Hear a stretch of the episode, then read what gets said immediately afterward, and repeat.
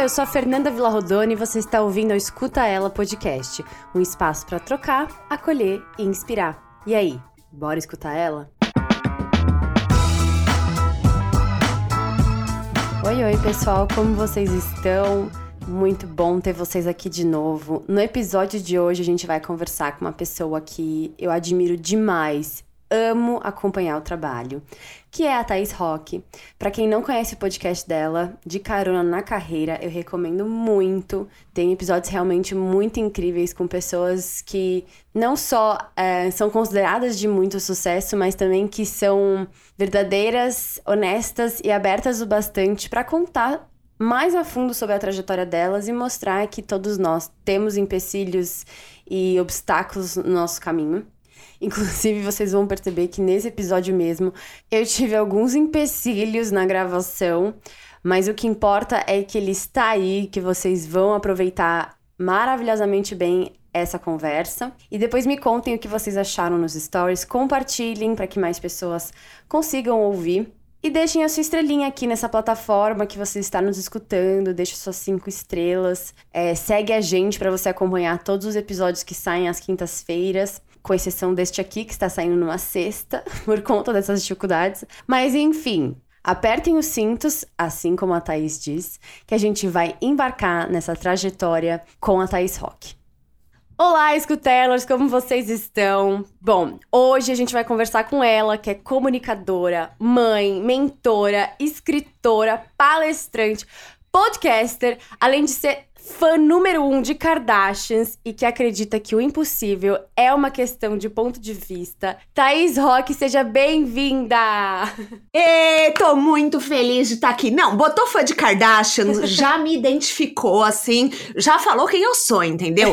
Porque não adianta, mãe vem em segundo lugar, palestrante, escritora. Tô brincando, viu, gente? Antes que vocês me cancelem, é uma brincadeira. Mas adorei a abertura. Muito obrigada, Fê. Não, gente, e já para começar começar falando a real, vou falar a real, tá?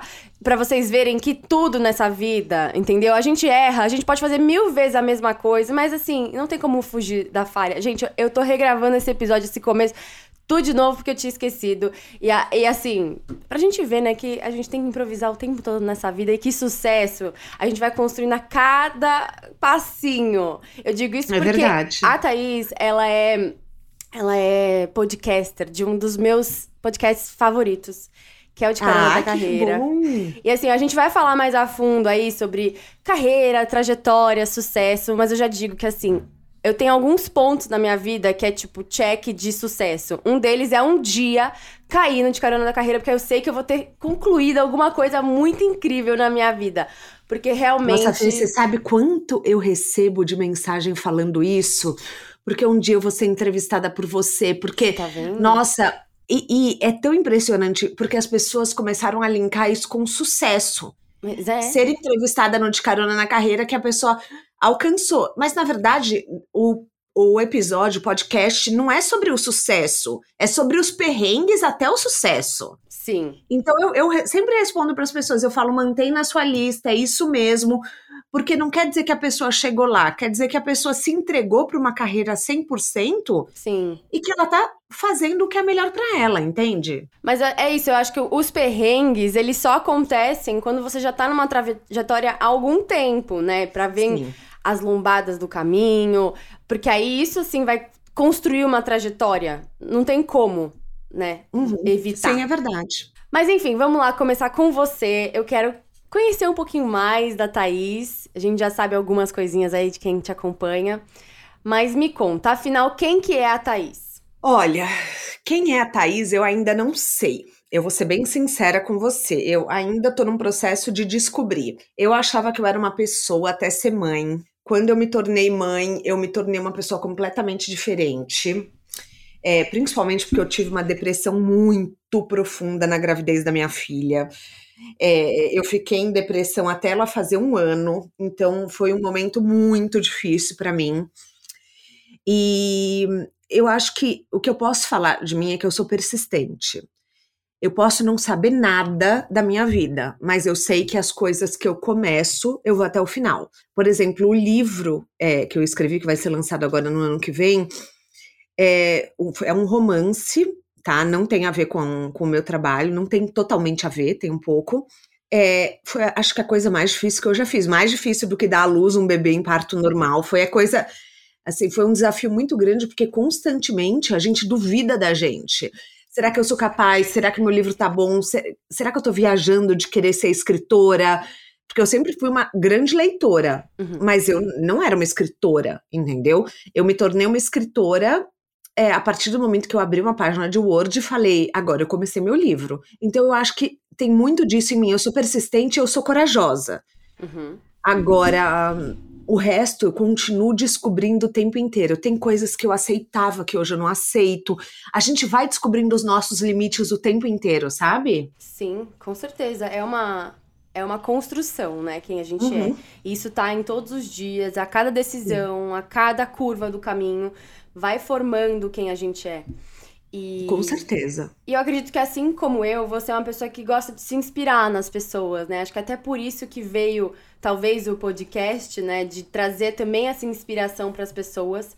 E eu queria que você contasse um pouco em que lugar você vê a inspiração na sua vida, se você acredita que que você vê os outros, a trajetória deles pode mover a vida dos outros, né? E que em, nos tempos de hoje, como a gente conseguiria dividir o que inspira e o que compara, né? Como que a gente consegue traje assim, caminhar nesse linear entre se inspirar em alguém e não se comparar com a trajetória de alguém? É muito difícil, tá? É, essa questão de inspiração e comparação. Por exemplo, eu não olho o, o trabalho de pessoas que eu considero minhas concorrentes, tá? Uhum. Então, eu tento não focar nisso. Eu não sigo no Instagram, eu não, é, eu não fico de olho. Mas é, a gente tem que descobrir também o que, que a gente tem de diferente, uhum. sabe? Eu vou dar um, um exemplo. Por exemplo, eu trabalho com carreira a Manu Bordache, que é uma das minhas melhores amigas, ela tem uma plataforma de carreira, que é o Push. Uhum. Eu vou ser a. Já, ok, dando um spoiler em primeira mão, já tô contando aqui para vocês. Eu vou ser a mediadora do, do próximo Push, que é dia 15 de abril, e a gente não se considera concorrente. E a gente trabalha com o mesmo tema, que é carreira, mas, por exemplo, se ela quer fazer um podcast de carreira, ela sabe que a pessoa que vai falar sou eu. Uhum. Então, ela por exemplo, ela queria uma mediadora para o evento dela, ela falou: a mediadora tem que ser você. Por quê? Porque ela é uma empreendedora, a pauta dela não é carreira. Sim. Então, é, a gente navega muito bem nisso. Uhum. Agora, e ela é uma plataforma que passa informações de carreira também, e eu não a vejo como minha concorrente. Mas tem pessoas que eu olho e eu falo, putz, isso aqui bate na mesma tecla que eu bato. Então eu não olho. Entendeu? Entendi. Você não se deixa influenciar. Eu não me deixo influenciar porque a comparação é inevitável, uhum. sabe? Sim. E, e, eu penso assim: eu falo de carreira e eu falo de Kardashians. Eu, eu falo de temas muito aleatórios. A gente tem que acreditar muito que nós somos seres únicos. Sim. Porque senão a gente cai num looping que as redes sociais começam a fazer mal. Exato. E, e, daí, já, a gente já tem tanta cobrança, a gente tem que trabalhar tanto, tem que ser tão bem sucedida, tem que tudo o tempo inteiro a mulher tem que ser uma super-heroína, a mulher é cobrada muito. Então, ter mais um peso de fazer melhor e fazer diferente do que a outra pessoa, você não sabe o que a outra pessoa tá passando. Às vezes ela pode ter uma carreira muito bem sucedida e ter uma vida pessoal uhum. de merda, desculpa o palavrão Sim. aqui. Mas pode ser assim. Então é muito injusto você se comparar com a curadoria Uhum, da uhum. vida do outro, que é o que o outro escolhe mostrar. As pessoas podem entrar no meu Instagram, olhar e falar: nossa, a Thaís tem uma horta na casa dela, a Thaís come panqueca de café da manhã. Gente, tudo bem, mas a pessoa não sabe que eu vou no mercado, que eu carrego sacola, uhum. é, que, tipo assim, que eu corro para fechar o budget, o orçamento do mês, é, sabe, que eu, que eu emito nota, que eu falo com o contador, tudo isso. Entende? É, é, muito é muito irreal a comparação. Você se compara? Olha, eu, eu acho que eu sou do seu time. Eu não sigo ninguém que me põe para baixo. Esse é meu primeiro minha Sim. primeira regra assim dentro do, uhum. das redes sociais. Se eu sigo, se eu sinto que alguém tá me colocando para baixo assim nesse lugar de me comparar, de falar, nossa, gostaria de ter isso, gostaria de ter aquilo, ou tipo, nossa, eu acho que eu tô muito longe de ter isso ou aquilo, eu paro de seguir porque eu, eu sinto que aí eu de, ela, essa pessoa deixa de me inspirar e passa a, a me uma autocobrança muito maior, sabe? Mas uhum. eu, eu, eu tô sempre buscando coisas que que me inspirem, mas eu fico nesse assim, o que, que é isso de se inspirar, né? É aquele brilho no olhar, é aquele, nossa, queria, quero chegar lá, ou essa pessoa alcançou algo que eu almejo muito também na minha vida. Por exemplo, eu tenho uma trajetória muito diferente da Isa Mesadri. Só que o seu episódio uhum. com ela foi muito inspirador para mim. Porque eu falei, caramba, Sim. dá pra re reformular os caminhos, né? Dá para você Sim. começar num lugar e de repente de acreditar na vida que aquilo vai levar para algum outro canto que vai fazer sentido. Então, como que você leva essa inspiração nos seus episódios, nas suas trocas? Você sente que, que as pessoas passam a inspirar as outras quando elas fazem o quê? São autênticas? Ou eu acho que são honestas. São honestas. É, não necessariamente autênticas. Uhum. Eu acho que a honestidade une as uhum. pessoas. É, eu não busco inspirar as pessoas quando eu gravo podcast. Uhum. Em momento algum, eu busco que as pessoas escutem e, enfim, e tenham nossa, uma inspiração, mas eu penso em, em mostrar a verdade para as pessoas sempre. Eu acho que a verdade é um caminho que abre mais portas do que frases de efeito. Sim, legal. Sabe? Porque frase de efeito é muito fácil, histórias de sucesso é muito fácil. Agora, a verdade não é todo mundo que está disposto a contar. E se eu sei que uma pessoa não é verdadeira, quer dizer, não está disposta a ser verdadeira. Eu não tenho como saber se ela é verdadeira ou não. Mas se eu sinto no perfil da pessoa que ela não vai abrir o jogo, eu nem chamo ela para o podcast. E eu não chamo mesmo. Assim, muita uhum. assessoria me procura de imprensa, muita. E tem pessoas que eu bato o olho e eu falo, não é o perfil. Porque não são é histórias prontas, assim, né? São histórias lapidadas e não necessariamente São histórias que o ego fala mais alto. Entende? Sim. E e eu não tenho tesão por histórias onde o ego é inflado. Uhum, entendeu? Uhum. Podem falar o que quiserem da Kim Kardashian, ela mostra os perrengues dela. E a gente sabe que, assim, até no divórcio dela, ela passou por um monte de perrengue. Então, eu, eu olho isso. Eu olho, assim, a disponibilidade que a pessoa tem em ser honesta a vulnerabilidade do outro, né? De abrir uhum. essa questão da humanidade compartilhada que eu falo muito no, no Escutela. Acho que quem me escuta aqui já vai estar tá cansado de escutar, mas é, é esse essa teoria de que a gente se conecta com o outro, óbvio pelas coisas boas, pelas vitórias, mas a gente se conecta ainda mais com a dor, com o sofrimento, porque mostra que a gente é humano, que tem algo em comum entre nós. Mas na sua trajetória, você sentiu que teve algum momento que você precisou dessa, dessa conexão humana de falar, nossa, queria muito escutar alguém que, que eu admiro muito na a trajetória, a carreira, queria saber se tá passando por algo parecido comigo, se já passou por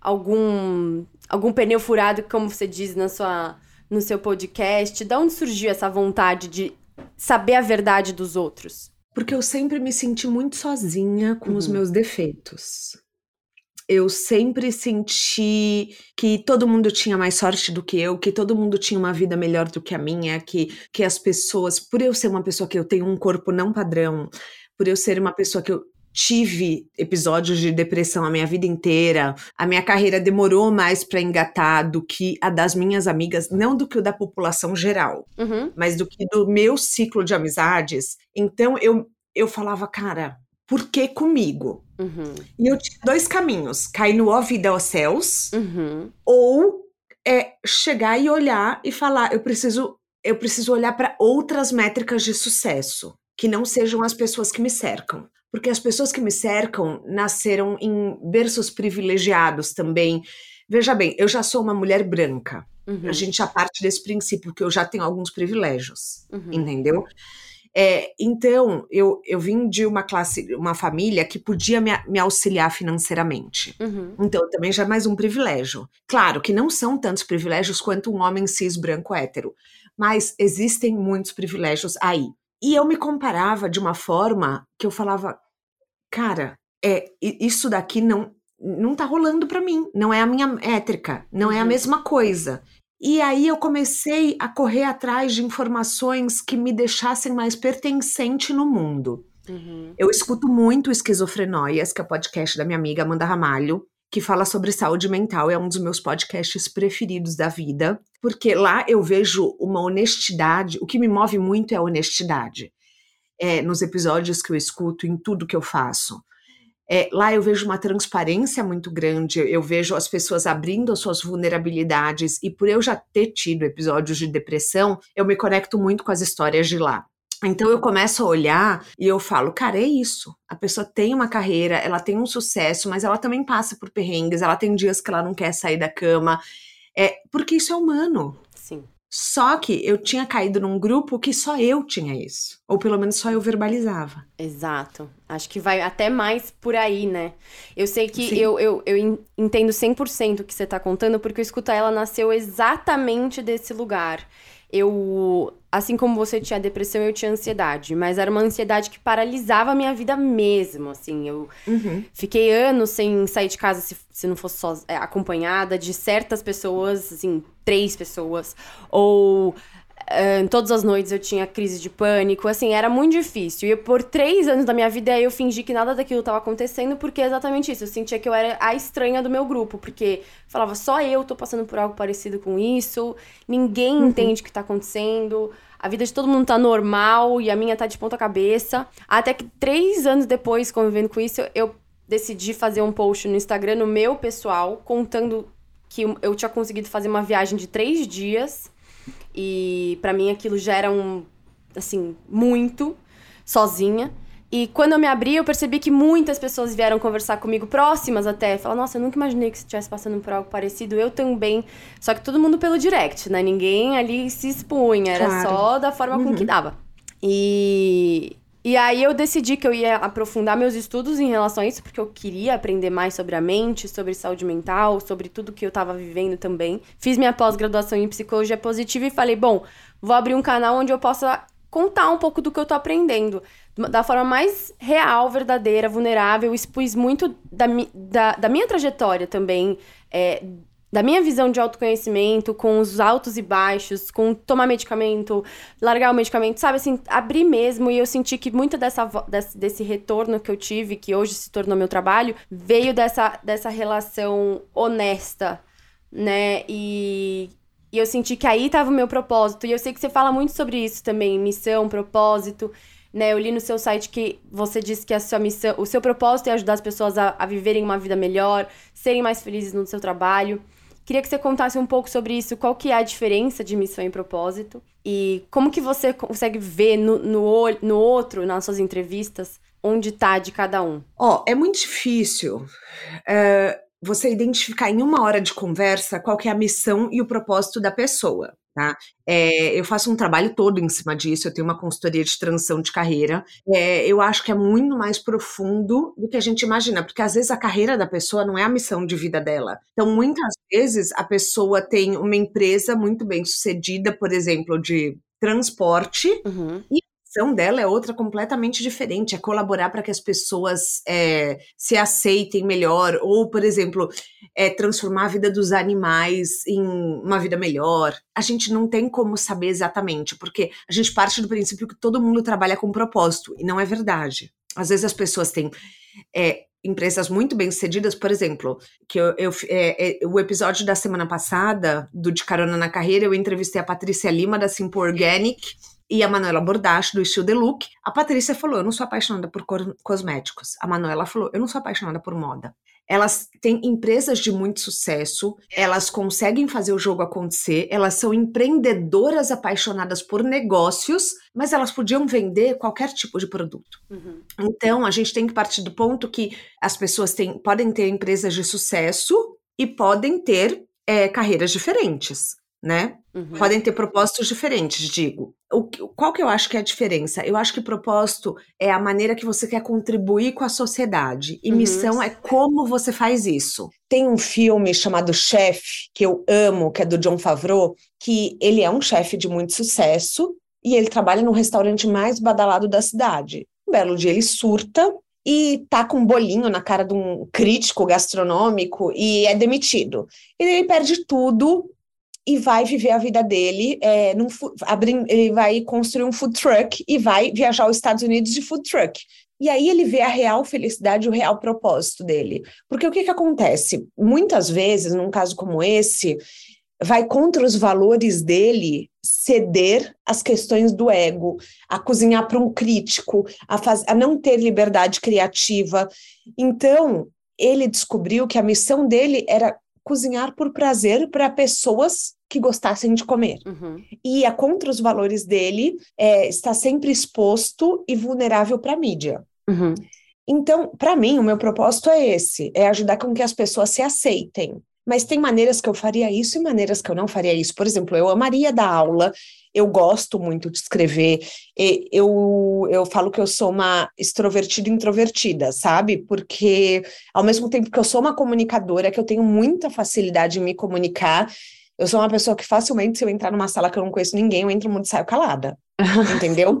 Então eu acho que eu seria uma boa professora, não seria uma boa corrigidora de provas, não sei se é assim que se fala, mas tem muitas maneiras que a gente pode colocar nossa missão no mundo e, e que a gente pode contribuir para a sociedade. O formato muda de pessoa para pessoa. Então, eu não consigo avaliar isso no podcast, mas eu consigo avaliar isso muito bem na consultoria. E, e nessa consultoria, como que você guia as pessoas que querem trocar de, de carreira, fazer essa transição? Porque eu sempre recebo esse tipo de pergunta nos meus stories. Ah, eu estou muito infeliz com o meu trabalho que, que eu faço? Qual o primeiro passo? É, eu sei que assim, eu não sei se você vai lembrar, mas há um, um, tempo atrás eu entrei em contato com você no direct porque eu tava surtando com tanto de coisa que eu tava fazendo na minha vida. E você foi muito amorosa e solícita e, e disponibilizou, acho que era, foi meia hora do, do seu tempo para trocar uma ideia comigo. E eu lembro que eu tava falando, ah, eu tenho muita coisa em mente. Isso foi ano passado ou até 2020, não lembro. E eu tava. Eu tinha aberto a loja, que tinha Escuta Ela Shop, tinha Escuta Ela Podcast que tinha começando, tinha Escuta Ela o perfil, que também tava no, tudo no início. E eu lembro que eu falava assim: eu tô muito cansada com a, com a loja, não tá me dando retorno nenhum, eu não consigo focar em mais nada, tal, tal, tal. E você, em uma palavra, falou assim: então por que, que você tem a loja? E aí eu não soube responder. Eu falei: ah, porque.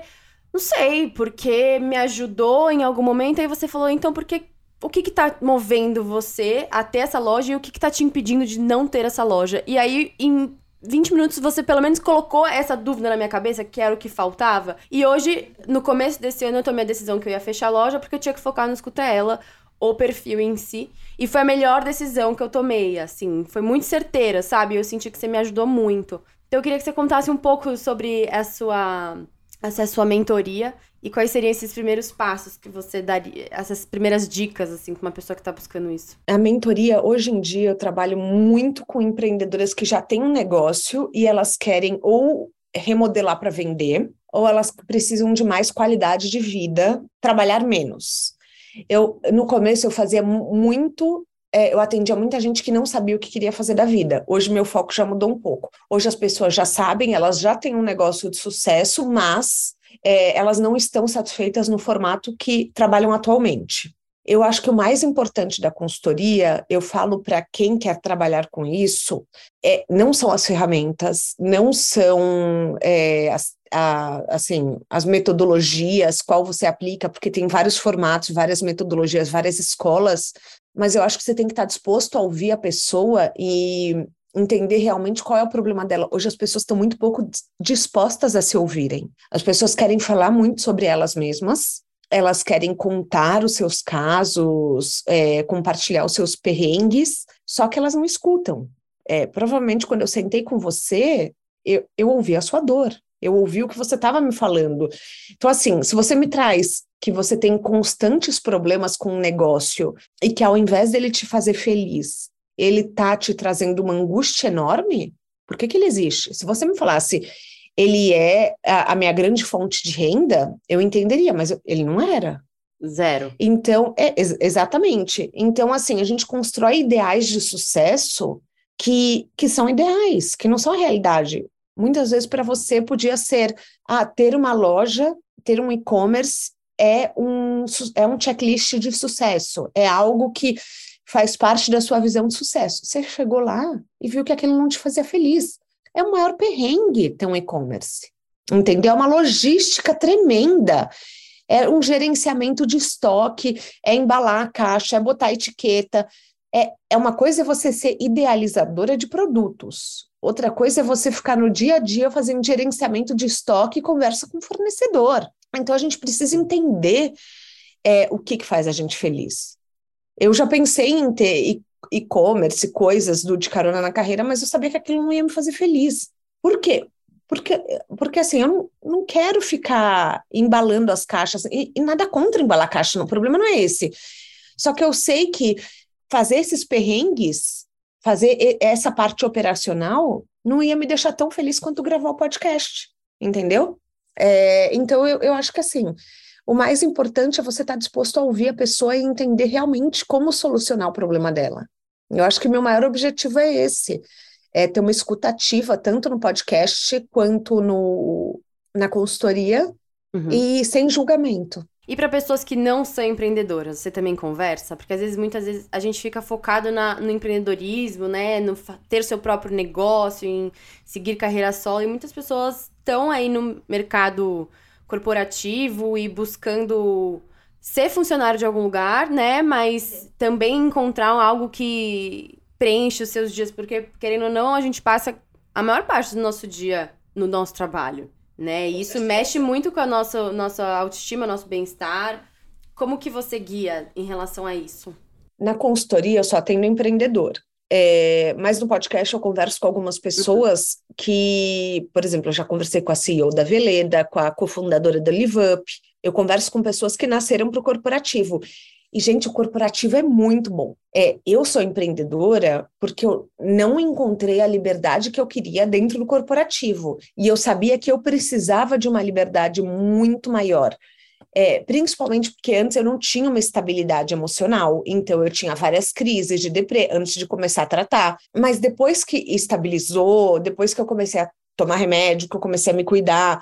É, quando o meu negócio foi crescendo, eu tenho dois filhos muito pequenos, uma de quatro, outro de dois. Eu sabia que o empreendedorismo era o caminho para mim, porque era o que se adequava à minha vida. Mas o corporativo tem milhões de vantagens. Eu amo o corporativo, de verdade, porque você você tem uma estabilidade, você tem um suporte de um líder ou deveria ter, né? é, de uma liderança, você tem um plano de carreira, você tem décimo terceiro, você tem CLT, salário caindo todo mês, você tem plano de saúde, você tem férias. Gente, é, é assim, e tem empresas, por exemplo, o Google, que 20% do seu tempo você pode usar para criar.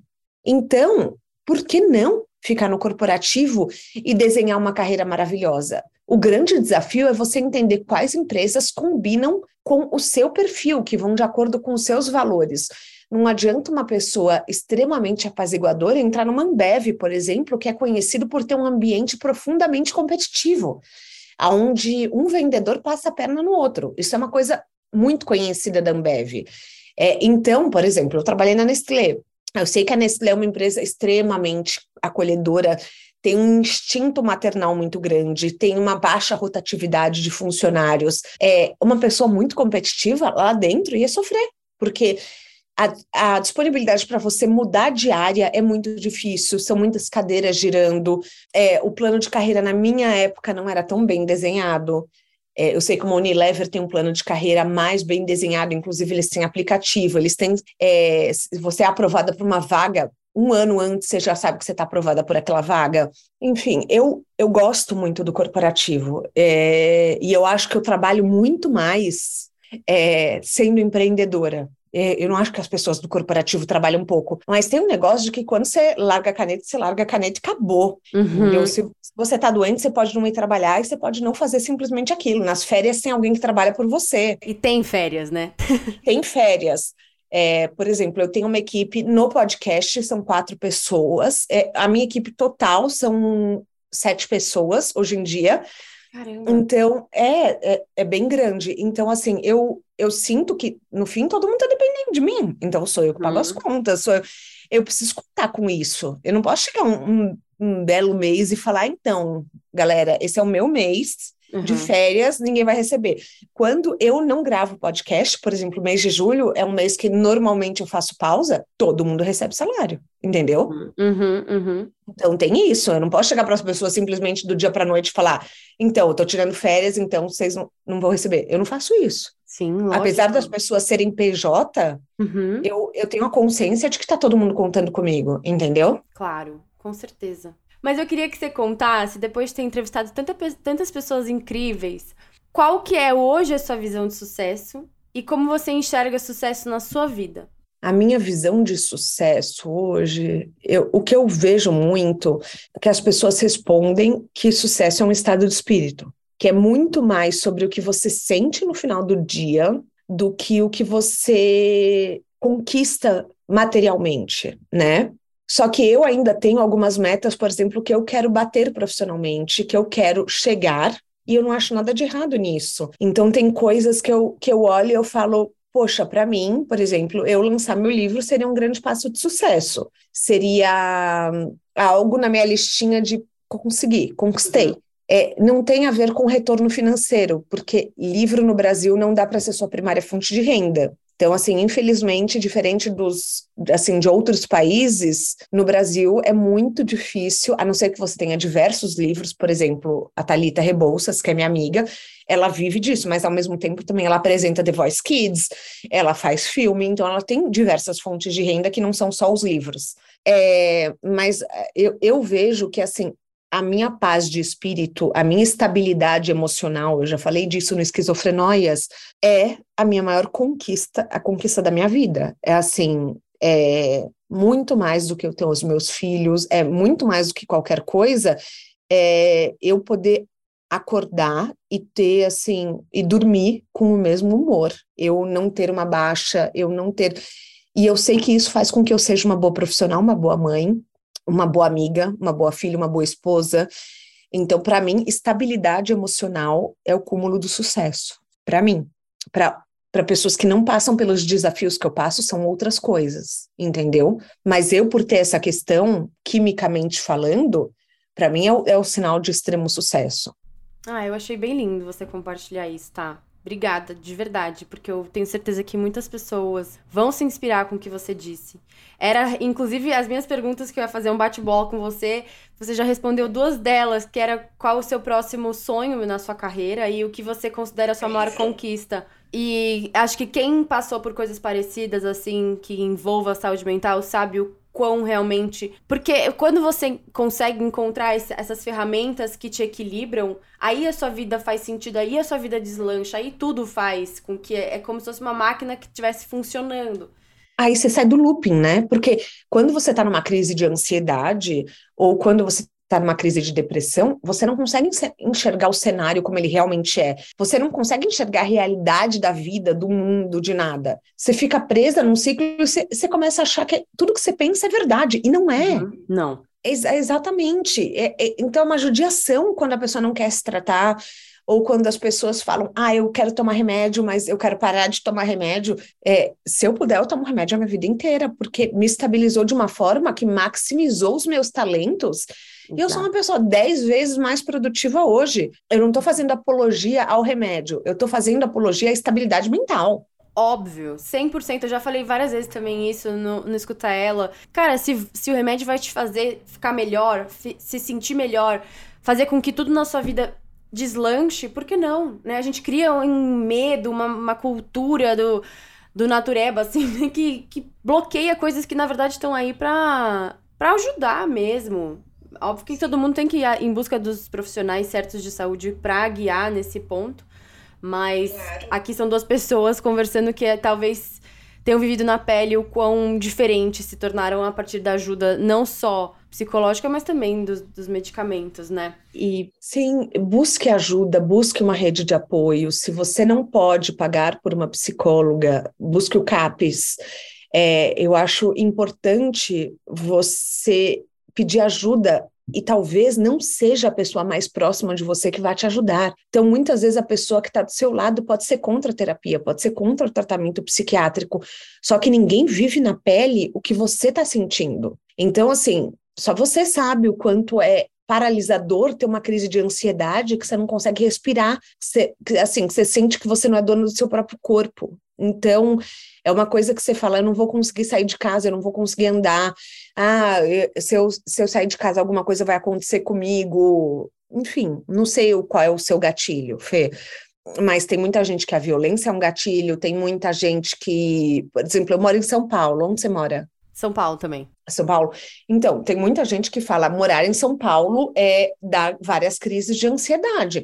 Então, depende, depende. Sim. Às vezes a pessoa mora no interior do Mato Grosso e a segurança não é algo que ela questiona, porém, é, ela se sente pressionada pelo trabalho, pela família. Então, cada pessoa tem um gatilho, né? Com certeza. E falar sobre isso, trazer esses assuntos à tona, eu acho que vai trazendo essa humanidade compartilhada de novo, da gente mostrar os perrengues da nossa vida, né? Da gente mostrar que essa trajetória, por mais que para muitas pessoas seja uma trajetória de sucesso, eu enxergo você como uma pessoa de sucesso por justamente estar tá vivendo a vida que aparentemente é a que você deseja ter para você hoje, né? Ter esse equilíbrio entre a família, entre o trabalho, conversar com pessoas que trazem um propósito para você. Eu acho que tudo isso para mim né, é, é, espelha um, um, sucesso. E eu gosto de escutar você falar, eu gosto de acompanhar a sua trajetória porque, porque me inspira mesmo. E justamente essa, essa verdade, essa honestidade faz com que essa conexão seja mais real. Por isso eu queria te agradecer por estar aqui conversando comigo. Ah, obrigada. Me chama mais vezes. Com eu certeza. adoro participar de podcast. Com certeza, com certeza. As portas estarão sempre abertas para você aqui, para você, para os seus caroneiros, para todos que te acompanham aí. E, e quem sabe, assim, a vida traz mais e mais experiências e um dia escutar ela vai estar lá também. É isso aí, arrasou. Amei, amei participar. Obrigada para quem escutou até aqui. Saiba que a gente teve vários perrengues na gravação, Ai, então sim, a, gente teve que re... a gente teve que recomeçar três vezes. Pois é. Em... Quer dizer, recomeçar não, né? Regravar, tipo, parar e mudar de aplicativo. Então, assim, estamos aqui porque somos persistentes. É... Obrigada por ter feito esse convite. A primeira vez não deu certo, né? Porque você teve um imprevisto. Eu tive um imprevisto que a cidade de São Paulo me trouxe, né? Que eu fui assaltada, que foi um caos. Enfim, ainda bem que agora saiu. E as coisas saem, às vezes, no, no, nas lombadas, no troca ali, troca aqui, mas uma hora vai. É isso aí, não. O importante é que rolou. E, e, tem que ter a disponibilidade também de ouvir. Então, obrigada é. por se interessar pela minha história, por me chamar até aqui para para compartilhar um pouco com os seus ouvintes, com a sua comunidade, de acreditar que eu posso contribuir de alguma forma. Obrigada. Você, você é, ajudou na minha vida pessoal, na nossa breve conversa, e agora espero que outras pessoas que estejam escutando aqui também. Muito obrigada, tá? Um super obrigada. beijo. Obrigada. Um beijo para todo mundo. tchau. tchau. tchau.